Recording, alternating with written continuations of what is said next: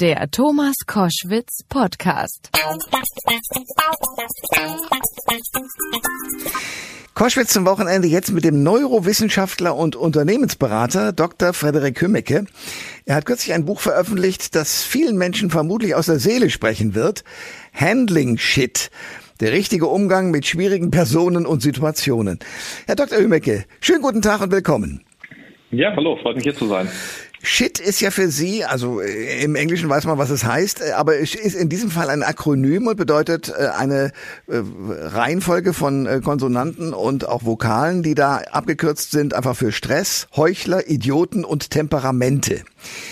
Jetzt genau. die Frage, was war denn für Sie zuerst da das Wort Shit und Sie haben danach die vier Kategorien ausgewählt oder die Kategorien und Ihnen fiel auf, dass diese zusammen ja Shit ergeben? Es war so eine Mischung aus beidem, wie es dann häufig meistens so ist. Äh, natürlich ganz häufig, wenn ich irgendwelche Mandanten am Telefon hatte, dann hörte ich, es ist ah und dann kam es raus. ähm, gleichzeitig mit der Beschäftigung ist mir aufgefallen, naja, da gibt es ja eine Logik drin. Also das sind immer wieder dieselben Sachen und Stress war von vornherein klar. Und Idioten und Persönlichkeiten, das war eigentlich erst Chip. Mhm. Also das P für Persönlichkeiten. Und dann fiel mir das schöne alte Wort Temperamente ein, dachte ich, so, jetzt ist es rund. Ja, das ist in der Tat so. Gut. Also das heißt, dass äh, diese vier Faktoren aus dem Wort Shit für schwierige Personen und Situationen stehen oder wie definieren Sie allgemein eine schwierige Person? Also erstmal eine schwierige Person ist die, die uns Schwierigkeiten macht. Und das Spannende ist, das kann natürlich auch mal sein, dass das erstmal mit der Person gar nichts zu tun hat.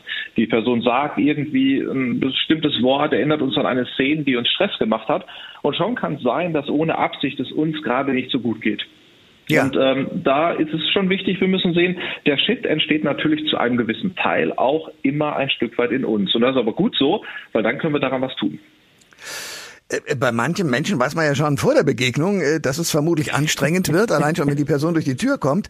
Wie mache ich denn aus einem schwierigen einen einfachen Menschen? Wenn es sich zum Beispiel, ja, um einen Partner, wobei das relativ selten sein dürfte, hoffentlich jedenfalls, oder um ein Familienmitglied handelt, dann ist man ja einfach dran interessiert, äh, diese gesamte Situation umgänglicher zu machen.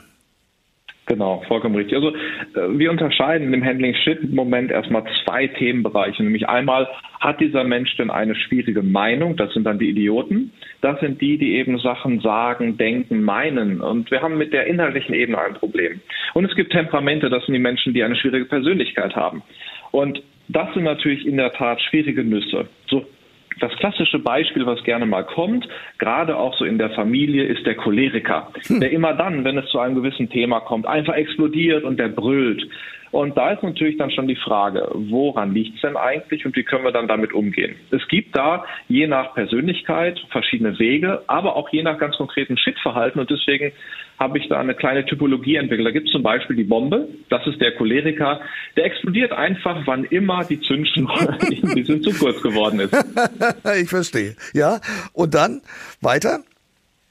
Naja, der erste Punkt ist natürlich, wenn da gerade jemand vor sich hin explodiert, empfiehlt es sich, zwei Schritte sofort zu machen. Der erste Schritt ist, sich die Frage zu stellen, was hat die Explosion einer Bombe in meinem Umfeld mit mir selber zu tun?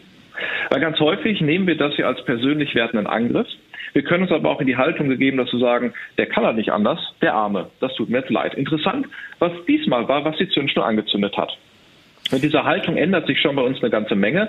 Und der zweite Schritt ist erstmal abwarten. Also gerade einem jetzt brüllenden Choleriker ins Wort zu fallen, das bringt alles nichts, sondern da empfehle ich mal einen kurzen Blick auf die Uhr, mal gucken, wie lange schafft er es wohl? Und dann ändert sich auch die Logik ein bisschen. Okay. Dr. Frederik Hümmecke ist bei Koschwitz zum Wochenende. Wir haben ein spannendes Thema. Es geht um Handling Shit, also der richtige Umgang mit schwierigen Personen und Situationen. Und Sie haben es gerade schon so ein bisschen angefangen. Sie haben in Ihrem Buch verschiedene Verhaltenstypen. Und auf der aktiven Shit-Seite stehen zum Beispiel der Panzer, die Drohne, von der Bombe haben wir schon gehört, und der Gott. Und auf der passiven Seite der Ja-Sager und Nein-Macher, der Gegner, der Abwarter und die Abwesenheitsnotizen. Können Sie mir das kurz erklären? Ja, genau. Also im Wesentlichen gibt es zwei Grundtypen von schwierigen Verhalten. Das sind einmal die, die aggressiv, aktiv auf mich zukommen. Die Bombe, die, die bombardiert sich eben in mein Gesicht äh, und da kriege ich das ab. Der Panzer, das ist derjenige, der hat gelernt, wenn er nur sich durchsetzen will, dann muss er aggressiv, aktiv auf mich zugehen. Der, der panzert mich eben um. Mhm. Der macht alle meine Meinung platt, der ist dagegen, der wütet rum. Und die Bombe ist der Choleriker, der geht mal in die Luft. Und dann gibt es noch zum Beispiel den Gott. Das ist der, der alles immer besser weiß und das auch raushängen lässt. Mm. Übrigens, der Gott, der ist auch ein sehr guter. Also der weiß eine ganze Menge. Das finden wir übrigens ganz häufig mal bei sehr erfolgreichen Unternehmern, die sich so ein paar komische Verhaltensweisen angelegt haben oder bei Führungskräften, ja. die dann wirklich gut sind aber das einem auch richtig spüren lassen. Ja. Übrigens gibt es einen schönen Untertyp, das ist mein Lieblingstyp, das ist der Priester. Der verhält sich genauso wie der Gott, ist aber eigentlich gar nicht so richtig gut. Und das sind so die aktiven Typen. Und was ist mit der Drohne? Die Drohne, das ist derjenige, der macht hintenrum. Also die Drohne, die äh, im Meeting sitzt sie und sie lächelt uns an und sie sagt, oh, ist alles gut. Und zu Hause sitzt sie am Küchentisch und sagt, ja, nee, ist alles gut. Aber hintenrum, wenn man mit den anderen Kollegen oder mit den Freunden spricht, ha, kannst du dir das vorstellen, was der wieder gemacht hat, dann wird hintenrum gelästert. Ja, und das ist so eine, so eine Form, da kommen wir schon langsam ins Passive nämlich in die direkte Konfrontation geht der gar nicht, zumindest nicht mit mir, aber mit anderen. Ja, okay. So, das ist der aktive Teil. Jetzt kommen wir zum passiven. Genau, die passiven, grundsätzlich sagt man ja erstmal, die aktiven, das ist blöd, weil die kriegt direkt ab, aber dann weiß ich wenigstens, was da los ist. Und das habe ich bei den passiven ganz häufig nicht. Wir beginnen vielleicht mal mit dem Gegner. Der Gegner hat die Grundhaltung, ich bin dagegen, worum geht's? er sitzt am Küchentisch ja. und egal, was ihr vorschlagt, nein, bin ich nicht, bin ich, bin ich doof. Ja. Also die, da gibt es eine Meinung, die ist richtig und das ist diejenige, die der Gegner hat. Und wenn man eben seine Meinung nimmt, dann denkt er sich eine andere aus, nur um dagegen zu sein. Das ist der Gegner. Also ganz liebreizender Genosse. Ja. Ähm, schön ist die Abwesenheitsnotiz. Ne? Mhm. Wenn man dann mit seinem Partner zum Beispiel bespricht, bespricht, weißt du was, lass uns doch an der Stelle mal das gemeinsam machen. Und kurz davor weg dann ist es noch schlimm, dann muss man ja auch bei Arbeit länger bleiben und da taucht man einfach nicht auf. Mhm. Gerade so im Job ist das was Schönes. Das sind die Kollegen, die sagen, klar, ich mache die Präsentation.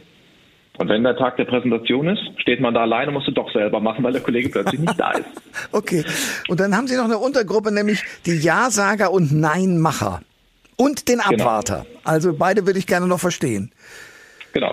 Der Ja-Sager, mein Macher macht genau das, was, es, was der Titel schon sagt. Der sitzt auch mir gegenüber und sagt, ja, natürlich, das mache ich, natürlich räume ich auf, natürlich mache ich mein Zimmer ordentlich, natürlich reiße ich den Baum da aus, der so langsam da wegschimmelt. Und was passiert? Gar nichts. Und dann spricht mir ein an und sagt, Mensch, du wolltest doch, ja, natürlich, und das will ich ja auch, das mache ich ja auch. Und das nächste Mal passiert immer noch nichts. Und die lassen uns also hängen, aber sind kommunikativ nicht zu greifen. Und der Abwarter, das ist derjenige, der Bedenken hat. Also Sollen wir denn ein Weihnachtsgeschenk jetzt schon mal besorgen? Ich hätte jetzt eine Idee. Ah, nee, lass uns mal abwarten. Sollen wir schon mal was für die Hochzeit besorgen, die nächste Woche ist? Nein, weiß ich noch nicht. Lass uns mal abwarten. Also der fühlt sich nie wirklich wohl, Entscheidungen zu treffen, will alles auf die lange Bank schieben und so blockiert er mich. Dr. Frederik Hümmecke ist bei Koschwitz zum Wochenende und wir sprechen gerade über, über interessante Personen, mit denen man ähm, möglicherweise gar nicht in Kontakt kommen will, die aber existieren, mit denen man gerade in der Firma, manchmal auch in der Familie zu tun bekommt. Jetzt haben wir gerade diese unterschiedlichen Typen, die aktiven und die passiven, durchgesprochen was mache ich denn, um mich sozusagen zu erwehren? Also was tue ich denn mit jemandem? Beim, bei der Bombe haben wir schon drüber nachgedacht, dass wir auf die Uhr gucken und einfach mal gucken, wie weit kommt er denn? Aber was mache ich denn mit einem, der wie ein Fisch mir ständig aus der Hand gleitet und Ja sagt, aber Nein macht? Ja, also der erste Schritt ist immer, und das hatten wir gerade auch im Beispiel mit der Bombe, dass wir bei uns selber ein bisschen Stressmanagement machen dürfen. Also in dem Moment, wo dieses Verhalten bei mir so einen richtig schönen roten Knopf drückt und ich auch explodiere, dann ist es nachher, als wenn wir im Sandkasten sitzend uns gegenseitig die Förmchen und Schäufelchen mit wachsender Begeisterung auf den Kopf hauen.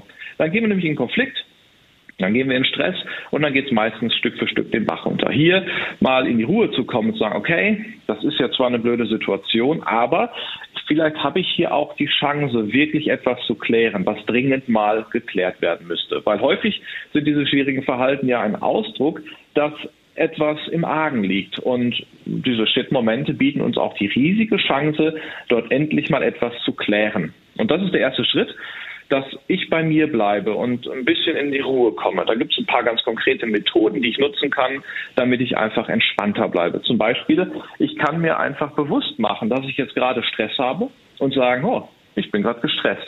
Und schon das reduziert die Stressreaktion im Gehirn, kann man neurowissenschaftlich nachweisen.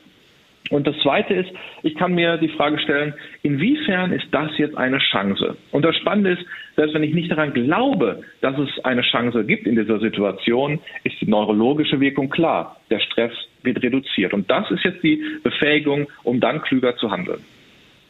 Klug, das klingt sehr einleuchtend. Was mache ich denn, um mal bei Ihrem Wort zu bleiben und äh, dem, was sich dann sozusagen neudeutsch daraus ergibt? Shitstorm. Also wenn ich zum Beispiel im Internet mich nicht nur einem schwierigen Kandidaten gegenüber sehe, sondern gleich einer ganzen Menge. Ja, das ist in der Tat spannenderweise ein Thema, was wir heute äh, kaum noch vermeiden können und was immer wieder auftaucht. Selbst ich hatte schon mal ein paar die dort so keuchen und fleuchen und dann plötzlich macht es Wumms. Ich habe jetzt gerade einen Unternehmer, da ist ein Foto von seinem Auto aufgetaucht mit äh, Anschuldigungen, die einfach abstrus waren. Also selbst wenn man nichts getan hat, der Shitstorm kommt. Und die erste Frage, die ich mir stellen muss, ist, will ich diesem Shitstorm überhaupt Raum geben?